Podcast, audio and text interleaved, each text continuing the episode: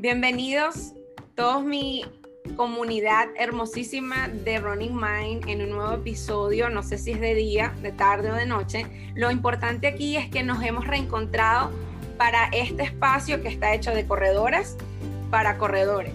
Y el día de hoy estoy súper contenta porque es un tema recurrente en muchos corredores, los trastornos del sueño. Y debido a ello, traje a una persona súper especial. Ella es sleep coach y, nos está, eh, se está conectando desde México para conversar acerca de unas cosas bien interesantes sobre el sueño y trastornos del sueño. Su nombre es Vero Vázquez y bueno, y aquí le damos la bienvenida. Hola Vero, ¿cómo estás? Ay, se cortó el audio. Hola Erika, muy contenta de estar aquí contigo platicando y con tu audiencia. Muchas gracias por la invitación. Bueno, Vero, los que, por los que, los que no saben, ella es, eh, como les mencioné, ella es coach de sueño y está trabajando con personas para ayudarlas a mejorar la calidad del sueño y a, también a trabajar algunos trastornos que ellas, eh, que la gente comúnmente presenta del sueño. Pero, ¿de dónde surgió este trabajo que vienes haciendo tan interesante y tan bonito de trabajar con la gente que tenemos problemas para dormir? Pues mira, surgió precisamente en mi búsqueda de soluciones para mis propios problemas de sueño. Yo estaba teniendo pues un ritmo de vida muy muy ajetreado, eh, corriendo maratones, con trabajo full time, con muchos compromisos, con querer comerme el mundo y, y bueno, mucha autoexigencia que entre otras cosas derivó en problemas para dormir y otros temas de salud. Entonces, pues bueno, fue buscando propias soluciones para mí que eh, me encontré con que existe esta metodología del sleep coaching para adultos em, y justamente tiene el, propósito de ayudar a, la gente a corregir los hábitos, porque bueno, muchas cosas de los, muchos de los problemas de sueño e insomnio están provocados por malos hábitos. Y bueno, la, idea es la corrección de hábitos que te permitan pues, recuperar el sueño reparado. En mi búsqueda, pues me di cuenta que el sueño, el, el insomnio, los problemas de sueño suelen ser solo un síntoma de algo más. O sea, es la pequeña puntita del iceberg y abajo hay mucho más o muchos problemas o desequilibrios eh, que pueden estar provocándolo. Entonces, para mí fue como un descubrimiento y así fue una vez que que lo solucioné y me gustó mucho el tema y empecé a averiguar más, pues me parecía increíble poder dormir bien y sentirme bien y quise compartirlo. Entonces así fue como fue surgiendo. Bueno, normalmente los que hacemos algo parecido siempre viene tiene su historia y viene también de una experiencia personal y cómo nosotros al encontrar las herramientas para poder solucionar ciertas cosas, queremos compartirlas con las demás personas y lograr que estas personas logren este éxito en esas áreas como nosotros. De verdad que es súper interesante porque eh, yo como médico he escuchado especialistas en el sueño, pero de otro punto de vista. Obviamente, o sea, con test medibles y todas estas cosas y trabajan con otro tipo de herramientas, más que todo farmacológicas, terapéuticas. Y me parece, y yo siempre he sido un médico un poco eh, más, menos eh, o sea, pudiera decirte que conservador en el sentido de tratar de evitar el fármaco lo más posible y llegar a una solución a ciertos problemas con otras alternativas un poco más endógenas, un poco más que vengan propias del individuo y que le permitan al individuo evidentemente este, mejorar sus problemas sin necesidad de utilización de fármacos. Por eso es que estoy trabajando en lo que hago, porque muchas de las cosas que yo hago ayudan a prevenir enfermedades sin necesidad de utilización de fármacos. Y eso es algo que yo vengo haciendo antes de empezar a trabajar como coach, sino que en Venezuela me encantaba ayudar a las personas de otro punto de vista. Pero en fin, hablando de, cosas interesantes, este, hay cosas que frecuentemente la gente tiene eh, curiosidad de entender y de comprender acerca de este maravilloso y, es maravilloso, pero también a su vez es un poco como escabroso el, tema para muchas personas eh, y a veces es complicado para muchas personas entenderlo. Y una de las cosas es que se, se conoce que el sueño tiene varias etapas ¿no? Cuando nosotros vamos a dormir, nuestro inconsciente o nuestro consciente se va y hace, tiene varias etapas. Y es del conocimiento de algunas personas, de otras no, los que, los que no saben, el sueño tiene varias etapas y son la del sueño ligero, el sueño REM y el sueño reparador o profundo, ¿no? Pero dentro de mi ignorancia, porque me tengo que confesar de ignorante, las diferencias entre ellas no, no te pudiera decir exactamente cuáles son. ¿Y quién más que tú para explicarnos esa parte que es súper interesante saber para poder determinar, por lo menos, por lo menos yo que tengo un reloj que me lo dice, y entender cómo es que nosotros, cómo es que yo, por ejemplo, estoy durmiendo. Porque yo mi reloj me dice todo, los minutos, los segundos, y entender cómo yo pudiera, tal vez con las técnicas que tú das, mejorar ciertos momentos de la noche donde mi reloj me indica que hay una etapa que está más profunda, o sea, que está más amplia que la otra y cómo puedo mejorar la que debería tener en mejor calidad. Mira, es una pregunta que nos daría para muchas horas de conversación, porque, bueno, como bien dices, dormimos en ciclos de sueño que duran entre 90 y 100 minutos y en esos 90 minutos pasamos por cuatro etapas. El sueño ligero, que es cuando apenas estamos como poniendo la cabeza en la almohada y estamos relajadas, pero podemos escuchar todavía ruido, ¿no? O podemos todavía movernos un poco. Después viene el sueño REM, que empieza como a ser un poquito más profundo. Digamos, a mí me gusta hacer una analogía como de que vas entrando a una piscina y entonces están los escalones y empiezas primero metiendo los piecitos y luego metes todo el cuerpo y todavía escuchas, ¿no? Porque sigues con la cabeza afuera, pero después te metes al agua y luego te metes al fondo del agua. Eso es un poco la analogía, que vas en cuatro etapas. Y cada etapa tiene, como bien dices, una función distinta en el cuerpo, pero lo que te diría es que el ciclo completo de 90 minutos es lo que realmente importa, porque es como eh, necesitas forzosamente cubrir, pasar por esas cuatro etapas, donde suceden cosas como eh, la consolidación de la memoria, como la reparación muscular, como... Em, hay como un mantenimiento en el cuerpo en general, en el cerebro, hay una limpieza de los desechos que el cerebro tiene durante el día por el simple hecho de trabajar. Y, bueno, se, habla mucho de no dormir profundo o, o no sé si estoy durmiendo profundo. Y muchos de estos trackers y estos relojes y estos medidores, lejos de ayudar a dormir mejor, han empezado a causar mucha ansiedad mucho estrés porque la métrica del sueño profundo versus la del sueño ligero pareciera siempre que es más baja el sueño profundo. Entonces, si tú vas a la lectura de tu reloj, probablemente en tu sueño eh, profundo puedes tener entre 10 y 25% de toda la noche. Imagínate en una noche donde tienes 10, te quedas pensando, no dormí nada profundo, ¿no? Dormí súper ligero. Cuando en realidad tienes que pasar por el sueño ligero, o sea, tienes que bajar los escalones para llegar al fondo de la piscina. Y en una noche normal, en un ciclo normal, el sueño ligero ocupa entre el 50 y el 60% de la noche. Lo necesitamos y no sé si porque hay una connotación de decir es que tengo un sueño muy ligero, se sintiera que no dormiste bien. No, es parte de un ciclo de sueño y lo necesitas. Yo lo que le diría a tu audiencia y, lo que te compartiría es que lejos de preocuparnos demasiado por la estadística, o de tratar de modificarlo, porque no va a haber manera de que modifiques el 60% de sueño ligero que tu cuerpo va a hacer naturalmente versus el otro 10 de sueño profundo o 20 de sueño profundo. Mejor concentrarse en tener buenos hábitos, buenos hábitos de, durante el día y, antes de dormir, para que esas cuatro etapas sean equilibradas. Por ejemplo, el, el, sueño de inicio, cuando estás apenas quedándote dormida, puede ocupar hasta un 5 o 10% de la noche. Y en tu reloj te puede marcar que te despertaste seis veces en la noche y entonces eso va a ocupar mucho tiempo, muchos minutos de la noche. Y vas a pensar, pero es que pasé una hora despierta.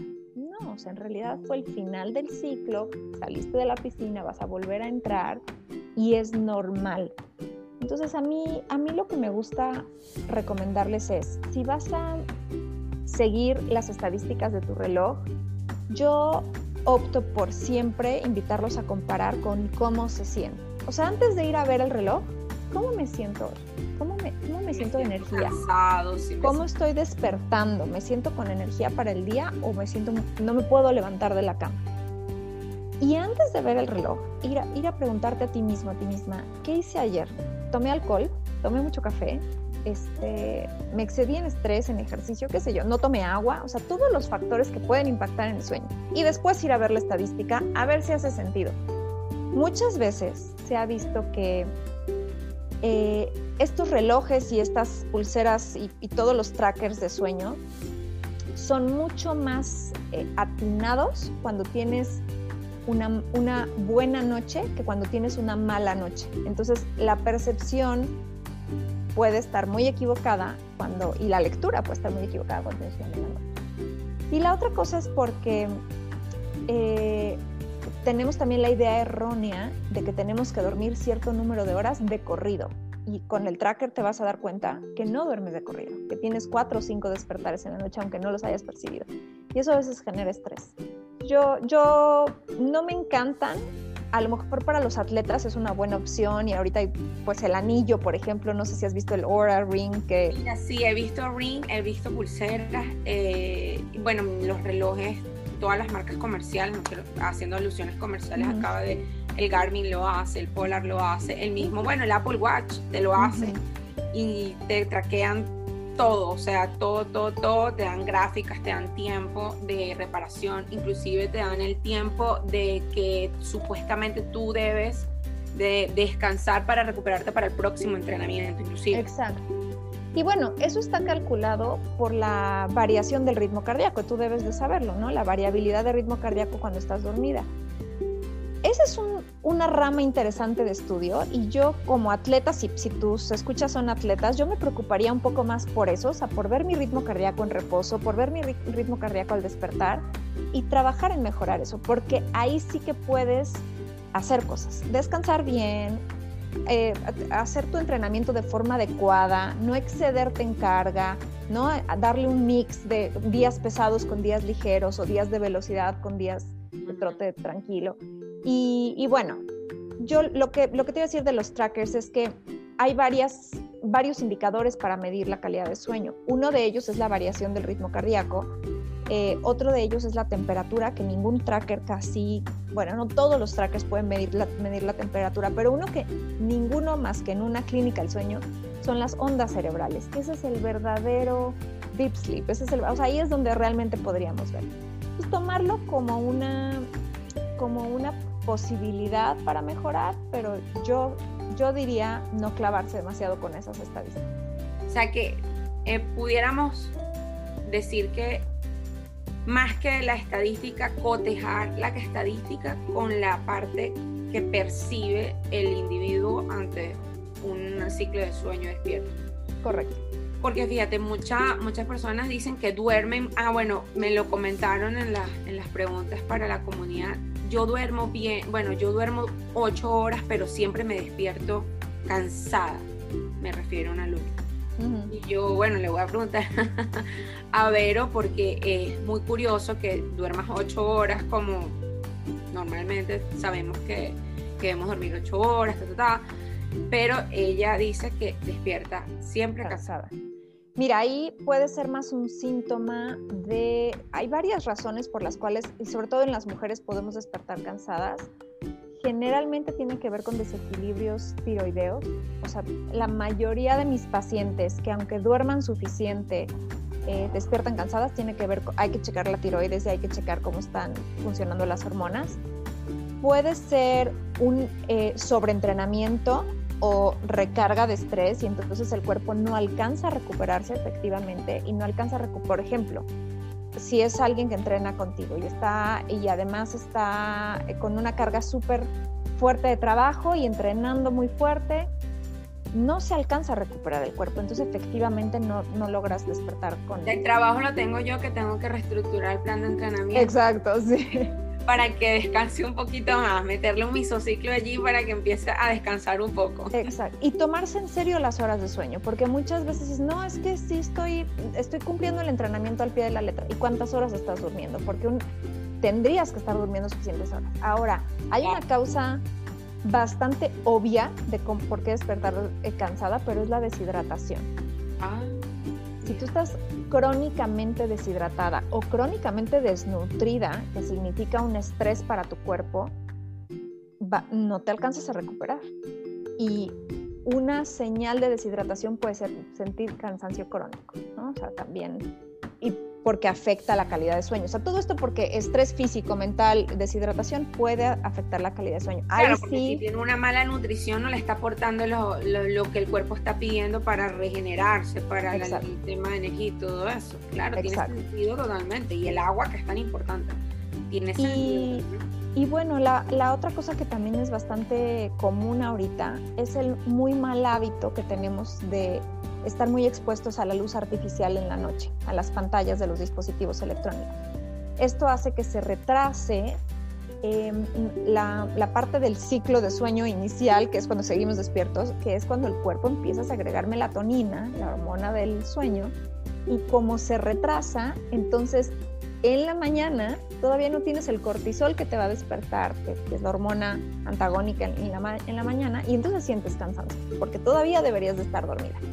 Y por último puede ser no estar durmiendo en los horarios adecuados, porque es muy fácil decir duermo suficiente, pero te duermes a la una de la mañana, llevando tu cuerpo al máximo de cansancio y te despiertas, vamos a decir, a las 8 y crees que es suficiente. Eso también puede ser que genere cansancio. Tengo una justamente una alumna con ese tema, ¿no? Y estoy tratando de que cambie su ciclo sueño despierto y y hay una frase que me imagino la debe haber escuchado antes, dice, es que yo no soy morning person. Yo soy un búho. Yo funciono mejor de noche. Sí. No pudiéramos decirle a esas personas, porque para que entiendan de una vez por todas la importancia de que no es que soy búho y funciono mejor de noche, sino que hay algo fisiológico que no creaste tú, que no creé yo, sino que está instalado en nuestro sistema que obviamente hay que respetar, ¿no? Porque está hecho así, no es algo que nos los inventamos nosotros, ¿no? es el tema del ciclo sueño despierto, ¿no? Que es súper importante. Entonces, Mira, sí. que tú conversaste en una oportunidad respecto a eso y diste una explicación fantástica que me gustaría escuchar de nuevo. Mira, en realidad existen, sí existe la morning person y night owl y, y hay uno intermedio, ¿no? Ajá es un tema que todavía no se sabe si a ciencia cierta, si es genético o es adquirido, es un hábito heredado. Ah, yo me inclino más hacia allá y a lo mejor se hereda tantas y tantas generaciones que pareciera genético y entonces el abuelo era así y el tatarabuelo y así, y todos eran así.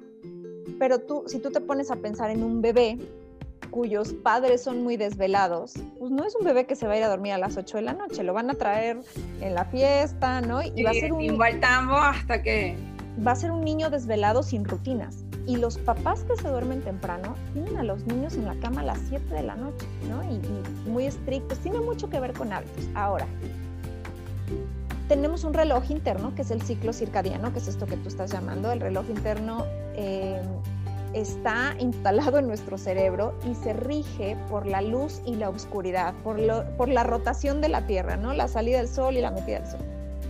Entonces, eh, ese reloj emite una serie de señales y, de señales hacia, el cerebro para que tengamos ciertas hormonas en la mañana y en la noche. En estas personas que se sienten búhos, que son más nocturnas, esas, esas señales suceden más tarde es real, sí suceden más tarde. Y en las muy madrugadoras sucede más temprano. Me va, me va a decir mi alumna, viste, yo te lo dije. Pero a ver, no quiere decir que esté bien, porque la vida, el mundo, la sociedad, los trabajos giran en torno a los matutinos. O sea, los bancos abren a las 8 de la mañana, los edificios, ¿no? O sea, no. La vida hoy en día está mucho más centrada para los morning persons. Las escuelas, las universidades.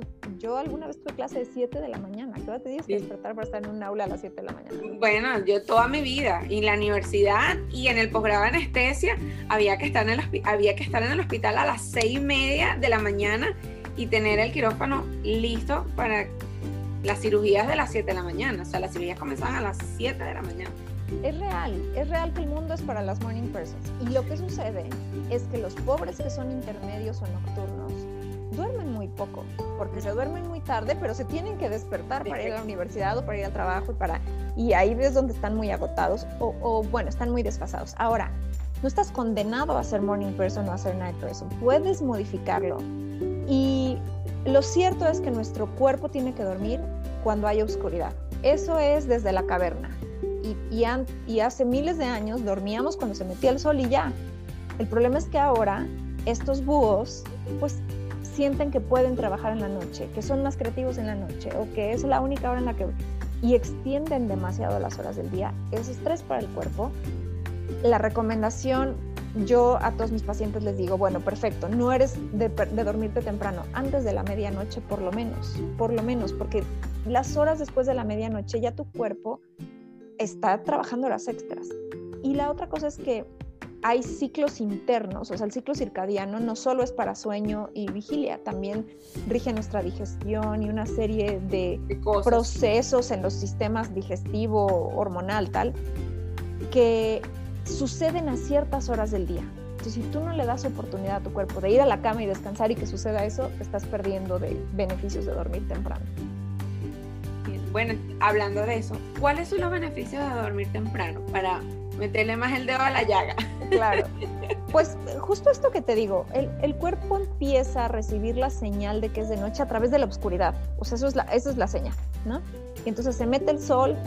Aquí en la Ciudad de México se está metiendo el sol ahorita a las seis y media o siete, ¿no? Difícilmente te vas a ir a la cama esa hora, pero deberíamos de empezar a sentir sueño. Eh, en nuestro cuerpo hay un proceso de reparación, por ejemplo, en el caso de, tu equipo y las chicas que entrenan contigo, la reparación de fibras musculares después de un entrenamiento fuerte se da en la noche, donde el cuerpo emite la mayor cantidad de hormona de crecimiento, como el 80-90% de la hormona de crecimiento, que es la que va a reparar las fisuras musculares, la que te va a ayudar a, consolidar el entrenamiento. Sucede en la noche. Y la noticia es que sucede entre las 10 de la noche y la 1 de la mañana si tú, y solo si estás dormida, si tú te vas a dormir a las 12 o a la 1, no va a suceder. O sea, no va a suceder si estás despierta, tienes que estar dormida. O sea, una de las ventajas es esa.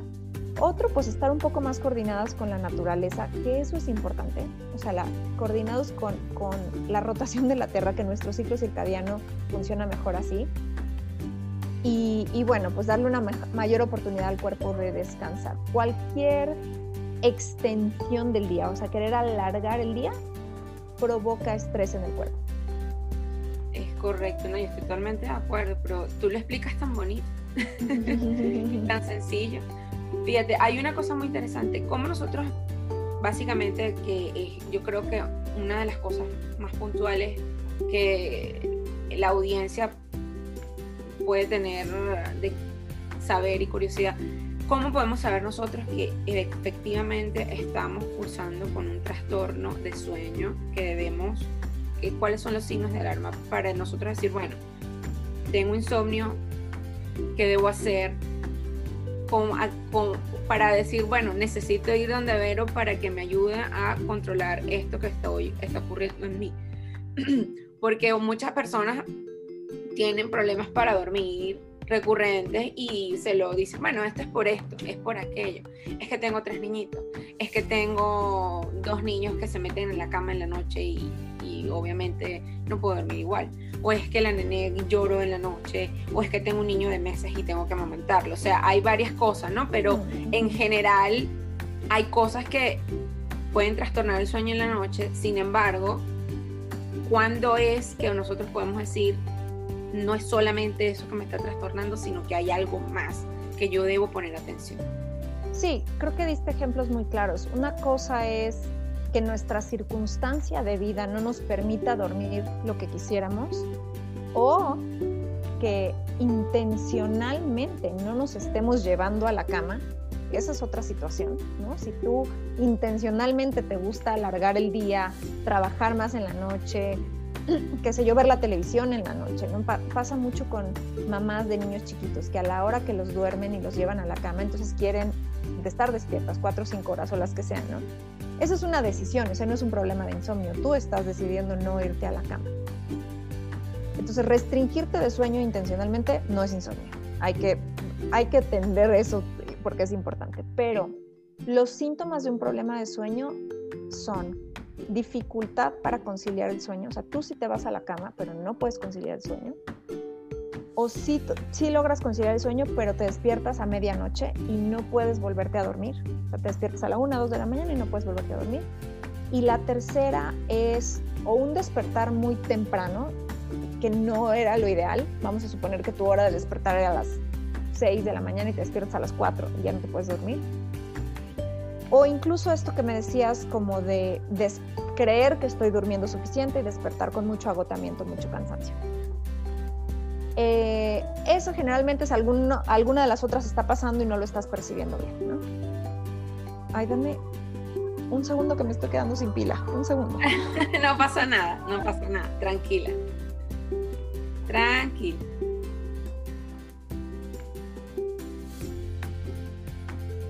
Bueno, estas son cosas que pasan habitualmente, pero las podemos solucionar rápidamente.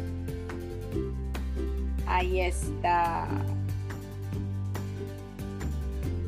Lo bueno es que tenías el cargador ahí a la mano. Sí, pero yo no me había cuenta que iba a morir. Bueno, pues bueno, esos son los tres principales síntomas. Ahora, hay el, existe el insomnio agudo, que generalmente se da por alguna situación inesperada o por algún cambio inesperado, puede ser por un cambio de vida, por cambiarte de lugar de, donde vives, cambiarte de trabajo, por las pérdidas de un ser querido. Es una situación crítica en tu vida, puede detonar insomnio. No tiene que ser forzosamente algo negativo o incómodo. De pronto alguien a punto de casarse puede detonarse el insomnio, ¿no? Antes de, de este cambio de vida. Y el crónico que ahí es donde yo pienso hay que pedir ayuda. Sea, todos podemos tener una mala noche, dos, tres malas noches, pero si tienes más de dos meses con situación crónica de no poder conciliar el sueño, no dormir bien en la noche, despertarte antes, necesitas ayuda, porque ya no lo pudiste solucionar haciendo lo que estabas haciendo. Yo pensaría eso. Ahorita, durante la temporada de pandemia, pasó que a muchas personas se les modificó la calidad de sueño, la capacidad para dormir y pronto lo pudieron resolver, a lo mejor al cabo de un mes, pero yo diría dos o tres meses ya es un problema crónico. Fíjate que actualmente mucha gente está utilizando varias herramientas de, para, para conciliar sueños. Eh, lo he escuchado en otras oportunidades que tú lo has mencionado, la utilización de aromaterapia y de, de magnesio. De hecho, me estuvieron conversando de cómo usar el magnesio, si es bueno, la, la melatonina también. He escuchado acerca de la melatonina. Yo no usaba melatonina, honestamente, pero sí utilizo de vez en cuando, cuando eso que tú dices que me provocan ciertas situaciones, algunos cambios y no puedo conciliar bien el sueño. Mi hija lo usa también para tener un sueño profundo y reparador. Usamos lavanda en las noches. Mm. Y, spray de magnesio en la almohada, porque lo escuchamos en una oportunidad contigo en, otra, en otra entrevista. Y nos ha ido súper bien con eso, pero más que todo para descansar, ¿no? Claro. pero, fíjate, eh, vamos a hablar, vamos a separar, ¿no? Eh, respecto a la aromaterapia, ¿hay solamente la lavanda o hay otras sustancias que uno puede infundir en la, en la sala para poder obtener ese estado de relajación y ese sueño, ir entrando en la ola, como tú dices, de, de ese sueño y mantener un sueño profundo y reparador. Mira, la lavanda se ha estudiado científicamente bastante y hay algunos países que en sus hospitales lo usan, ah, usan la lavanda como un como una herramienta adicional para manejo de ansiedad, para manejo de dolor. Eh, se ha estudiado la lavanda para, no en humanos, eso es importante saber, o sea, hay muchos estudios de la lavanda en animales para ver su capacidad sedante, comparándolo con medicamentos antidepresivos y ansiolíticos fuertes como toda la familia de clonazepam. Entonces, sí tiene propiedades. Ahora, no es un somnífero y no es que te huelas la lavanda o, y te vayas a... No, no, porque, tú puedes oler lavanda de día y no te vas a caer dormida, ¿no? Tiene, se le atribuyen ciertas propiedades relajantes. A mí me gusta la aromaterapia solo como parte de una rutina de relajación, pero sería muy irresponsable decir esto te va a ayudar a dormir, porque en realidad hay que corregir hábitos. Pero es una, me parece que es una herramienta bonita. Coadyuvante. Exacto, y rico, ¿no? O sea, no, no es doloroso, no es nada, o sea, no te va a hacer mal tampoco. Entonces, como parte de una rutina, está bien. Eh, sí, hay otras, hay otras aromas y otras esencias que, que, también se le atribuyen como propiedades relajantes, nada tan estudiado. Entonces, yo, yo lo que recomiendo es si para ti el olor a naranja es relajante y lo quieres poner en un difusor y te viene bien en la noche, hazlo. Tu cerebro lo va a asociar como una, un ambiente ideal para dormir si a ti te gusta. O sea, lo que en conclusión es algo que te produzca esa sensación de relajación y que te induzca a ese estado de relajación y Exacto. que necesitas para ir a la cama, como parte de la rutina para ir a dormir. Bueno, de eso vamos a hablar más adelante de la rutina para dormir también. Y en cuanto al, magnesio y la melatonina, a ver, bueno, vamos a hablar primero de la melatonina. El magnesio me gusta más que la melatonina, pero quiero ahondar un poco más en la melatonina porque la melatonina está actualmente, yo lo veo así, no sé, ¿qué piensas tú? Está siendo muy, pero muy, con demasiado, en mi opinión, abusada. ya que como no puedes obtener prescripción, no necesitas prescripción para obtenerla, la gente está, en mi opinión, comprándola en cantidades industriales. No está permitiéndose tener un proceso de sueño natural como debería de ser. Sí. Creo que mira, es muy, es muy importante recordar que la melatonina es una hormona. Entonces, hay, hay esta falsa creencia de que es natural, pues sí, sí es natural, es una hormona que tu cuerpo produce, ¿no? Pero no, no es natural como una flor, o sea, es natural como una hormona. Te quería conversarte de eso, porque nosotros tenemos melatonina en el cuerpo. El cuerpo la produce, el cuerpo necesita, lo que te decía hace un ratito, obscuridad es lo único que necesita. Y por supuesto, mm, estar en un estado de relajación. Si tú tienes altos niveles de estrés, si tu sistema nervioso está en un estado de, fight or flight, de pelea o, o, este, sal corriendo. Sí, como de, estado adrenérgico, de. Exacto, exacto. No vas a, no, no, tu cuerpo no va a emitir melatonina. Pero en un estado normal, en el día a día, el cuerpo la produce. Lo único que necesita es oscuridad. no sé, yo, yo siento mucha, mucha preocupación por me la tomo no me la tomo. Lo cierto también es que no hay estudios todavía a largo plazo de las consecuencias de tomar melatonina durante un periodo prolongado. Por supuesto que se le ven propiedades y te ayuda porque si tu cuerpo por alguna razón no la está emitiendo en el horario en el que quieres, pues te la tomas, tienes la melatonina, le indica al cerebro que es hora de dormir y va a hacer cosas para que te vayas a dormir. No es un somnífero, eso también es importante. Y el inicio de la, de la emisión de la melatonina en el cuerpo es cuando se mete el sol, o sea, cuando empieza la noche, a las 8, 9, 10 de la noche. Ayer justamente platicaba con un paciente que me dice, es que me despierto a las 3 de la mañana y a esa hora me tomo la melatonina para poder seguir durmiendo. ¿Sabes lo que estás haciendo? O sea, le estás dando una señal a tu cuerpo de que a esa hora empezó la noche. Y entonces, ¿qué? Y me dice, me despierto cansado. Claro, claro, estás desfasando todo, ¿no?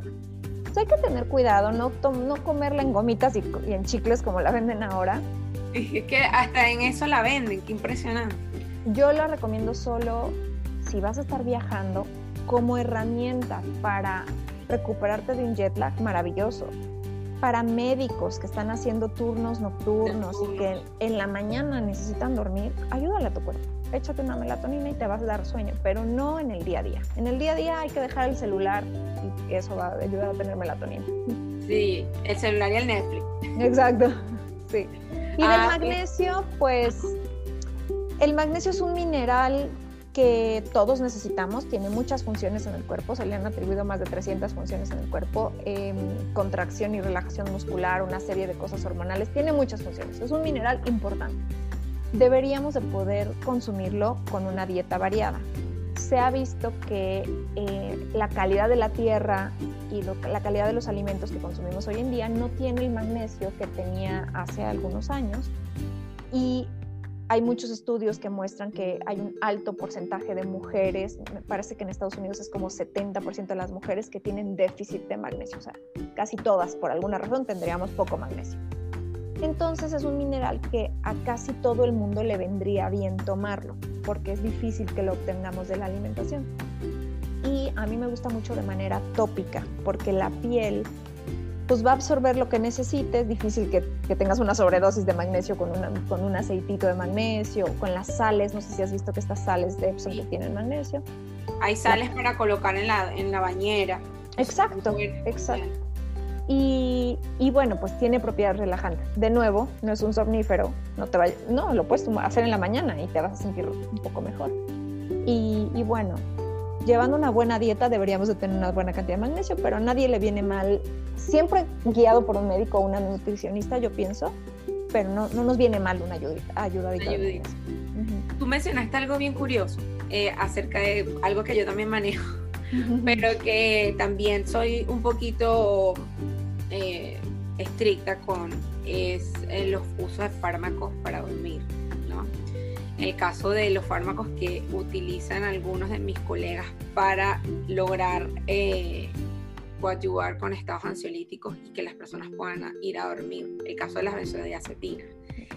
Hay un abuso bien preocupante de las benzodiazepinas y el nivel de seguridad de las benzodiazepinas no es tal como para automedicarse en casa las benzodiazepinas por el efecto que, que tienen, lo voy a decir que a lo mejor personas no lo saben, de depresor del sistema nervioso central y a su vez de, el, de, lo, de la reacción o pudiera decirse de la respuesta del sistema respiratorio ante la apnea que se puede producir usando estos fármacos. Entonces, por lo menos en el caso de tu, de tu pacientes, eh, ¿cómo haces, por ejemplo, cuando te llegan ese tipo de personas que tienen un abuso? Porque ya cuando tienen un consumo prolongado, aunque sean a dosis muy bajas, tienen un abuso de utilización de benzodiazepinas para dormir. ¿Y cómo hacer para que ellos, o sea, hacerles entender que puede haber una salida para destetarse de ese tipo de fármacos? Sí, fíjate que es un tema, pues sí, como dices, recurrente. Eh, sí me llegan muchos pacientes tomando ya algo, pero la mayoría de los que llegan conmigo porque me dicen, quiero dejarlo, o sea, quiero encontrar una solución. Y lo bonito, quiero decirte, es que casi siempre hay algo que hacer y casi siempre se dan cuenta de que le estaban otorgando toda la responsabilidad de su capacidad de dormir a una pastilla y entonces muchos hábitos estaban mal atendidos. Y cuando tú recuperas el poder de cuidarte y de tomar acción para un proceso natural como dormir, puedes dejarle de dar la responsabilidad al fármaco de dormirte. Yo, por supuesto, les digo, solo guiado por tu médico puedes dejar el medicamento, hay un proceso de salida, ¿no? O sea, no es de un día a otro. Eh, a mí me gusta trabajar en recuperar la confianza, porque muchas veces lo que la pastilla hace es que pierdes la confianza en tu cuerpo, porque crees que si no, de, tu, de tu voluntad. Crees que si no la tomas no vas a dormir. Entonces, los invito a ver que, pueden tomar una siesta sin un fármaco o que hay días que les da sueño, empiezan a sentir el sueño. Generalmente hay mucha desconexión con el cuerpo, con los señales y signos del cuerpo y entonces me dicen, es que no, yo me tomo la pastilla y entonces ya me acuesto. ¿Y tenía sueño? A lo mejor no tenía sueño, a lo mejor no estabas cansado, ¿no? Es un poco trabajar en eso. Em, y bueno, atender la parte emocional, porque también pues las benzodiazepinas no solo están recetadas para temas de insomnio, sino para temas de ansiedad o de depresión. Eh, y pueden ser un fármaco útil en casos específicos, por supuesto que sí. No pienso que, hay que atender siempre si hay algún trauma, si hay algún proceso que, emocional que atender. En el caso de pacientes con insomnio suele haber mucho trauma relacionado a dormir, al miedo a no dormir, o sea, se convierte en miedo a no dormir y entonces hay que trabajarlo. Y otro tema que, mencionabas son las apneas, que justo me faltó eso en, el tema de despertar cansado, porque puede ser también que sea simplemente que no estás respirando bien. Y como no estás respirando bien, no entras a sueño profundo, ¡pum! Despiertas cansado, aunque creas. Para ahí sí que nos servirían los medidores y los relojes, porque la gente con apnea en las gráficas se ven todos estos despertares, se ve que no llegan a la profundidad del sueño y hay que eso es fácil de, solucionar y hay que atenderlo. Sí, sí, esa es la, la famosa ahora de apnea del sueño que se hacen un, un, cuestionario, se puede evaluar si estás de verdad cursando con apnea del sueño, porque la gente atribuye la apnea del sueño normalmente a obesidad. Apnea del sueño igual obesidad y no, siempre es así. A veces es otros problemas que hay allí y la persona los tiene que atender. Y existen obviamente terapias de, para mejorar ese tipo de cosas que no son farmacológicas, gracias a Dios, y que pueden ayudarte a mejorar eso. Pero bueno, eso no, no lo tocamos hoy, lamentablemente, se me pasó. Pero porque es muy interesante también lo de la apnea del sueño, es un tema bien, bien bonito de hablar y es algo que yo manejaba mucho cuando trabajaba como anestesiólogo. Porque, bueno, esa era una parte que teníamos que evaluar dentro de la consulta preanestésica antes de, de, de poder sugerir una técnica para un procedimiento en específico. Hacíamos también evaluación de la apnea del sueño de los pacientes, por un tema también de intubación, entonces, claro. Entonces, bueno, pero fíjate qué interesante lo que acabamos de, de, mencionar acerca de los, de los de las benzodiazepinas, ¿no? que sí, bueno, que la gente no sabe, pero la benzodiazepina produce apnea. Y la apnea, el que no sabe qué es apnea, es que dejas de respirar, dejas, dejas de respirar por unos segundos. Es este ronquido que se queda como trabado, ¿no? Y luego... Sí, sí. Muchas veces es un ronquido que despierta. O sea, que te, tú dices, me despertó el ruido. No, no te despertó el ruido, te despertó tu cuerpo que no podía respirar. Sí. Claro, porque un ronquido que no se despierta la persona, sino la esposa, es otro tema. Pero que te despiertes tú mismo, hay que ponerle cuidado. Exacto, exactamente. Hay que ponerle cuidado. Mira, este parece increíble, pero no, estamos sobre tiempo, pero estuvo muy interesante la conversación. Yo creo que tocamos y abarcamos bastantes temas interesantes para todas aquellas personas que nos ven y nos escuchan. Sin embargo, eh, tenemos un extra bonus para nuestra comunidad que vamos a continuación este, con preguntas y respuestas de la comunidad privada de la doctora Roner. Sin embargo, vamos a dejar esta, esta excelente episodio de entrevista hasta este punto para vernos luego. Lo que yo quería para finalizar era que, bueno, que eh, les quería mencionar, eh, Vero hace un taller, un curso para ayudar a las personas que tienen trastornos del sueño y más o menos para que nos expliques acerca de cómo funciona, dónde lo pueden encontrar y bueno, y cómo te pueden encontrar a ti también este, para alguna consulta o alguna sesión de coaching si la necesitan. Claro, mira, tengo un, un curso en línea que se llama Sleep Makeover. La idea es justamente darle un makeover a tu forma de dormir. Es un curso em, de autoestudio, es decir, vas a tu ritmo porque las clases son grabadas. Eh, tiene la intención de que dure cinco semanas porque no es tan fácil cambiar hábitos de la noche a la mañana para que poco a poco cada semana vayas aprendiendo algo y lo vayas incorporando a tu rutina muy educativo. Hablamos de causas de los trastornos del sueño, los principales disruptores, cómo atenderlos, eh, ejercicio y nutrición para dormir mejor, manejo de estrés, mucha profundidad en manejo de estrés porque muchas veces por ahí puede haber problema.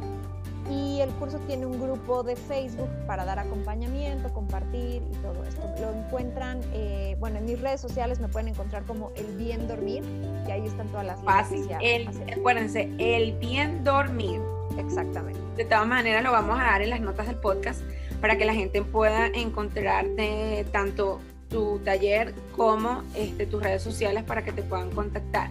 Pero te contesta siempre, cuando no, está todo el día allí, pero sí te contesta. Así que no se preocupen, pueden escribirle un DM y con gusto los atenderá. Bueno, por este, eh, por este episodio llegamos al final. Eh, los quiero invitar a todas aquellas personas que quieren eh, formar parte de la comunidad VIP de la doctora Runner. Pronto tendremos suscripciones en las cuales eh, podrán acceder a tener a recibir semanalmente los boletines o los newsletters acerca de temas interesantísimos que no tenemos en las redes sociales y a pertenecer a nuestro canal de Telegram donde se le coloca material y contenido extra como va a ser el que vamos a conversar posteriormente al podcast. No dejen de seguirnos en nuestro canal de YouTube, en ah, Spotify, Apple, Apple Podcast, eh, Google Podcast eh, y Anchor FM. Eh, para más información me pueden escribir un correo electrónico a doctorarroner.gmail.com o me pueden escribir un DM a mi cuenta de Instagram arroba doctorarroner. Y como siempre les digo y nunca lo olviden, no es llegar más rápido, sino llegar mucho más lejos. Que tengan un feliz y lindo día o tarde o noche o a la hora que nos escuchen. Un beso. Thank you.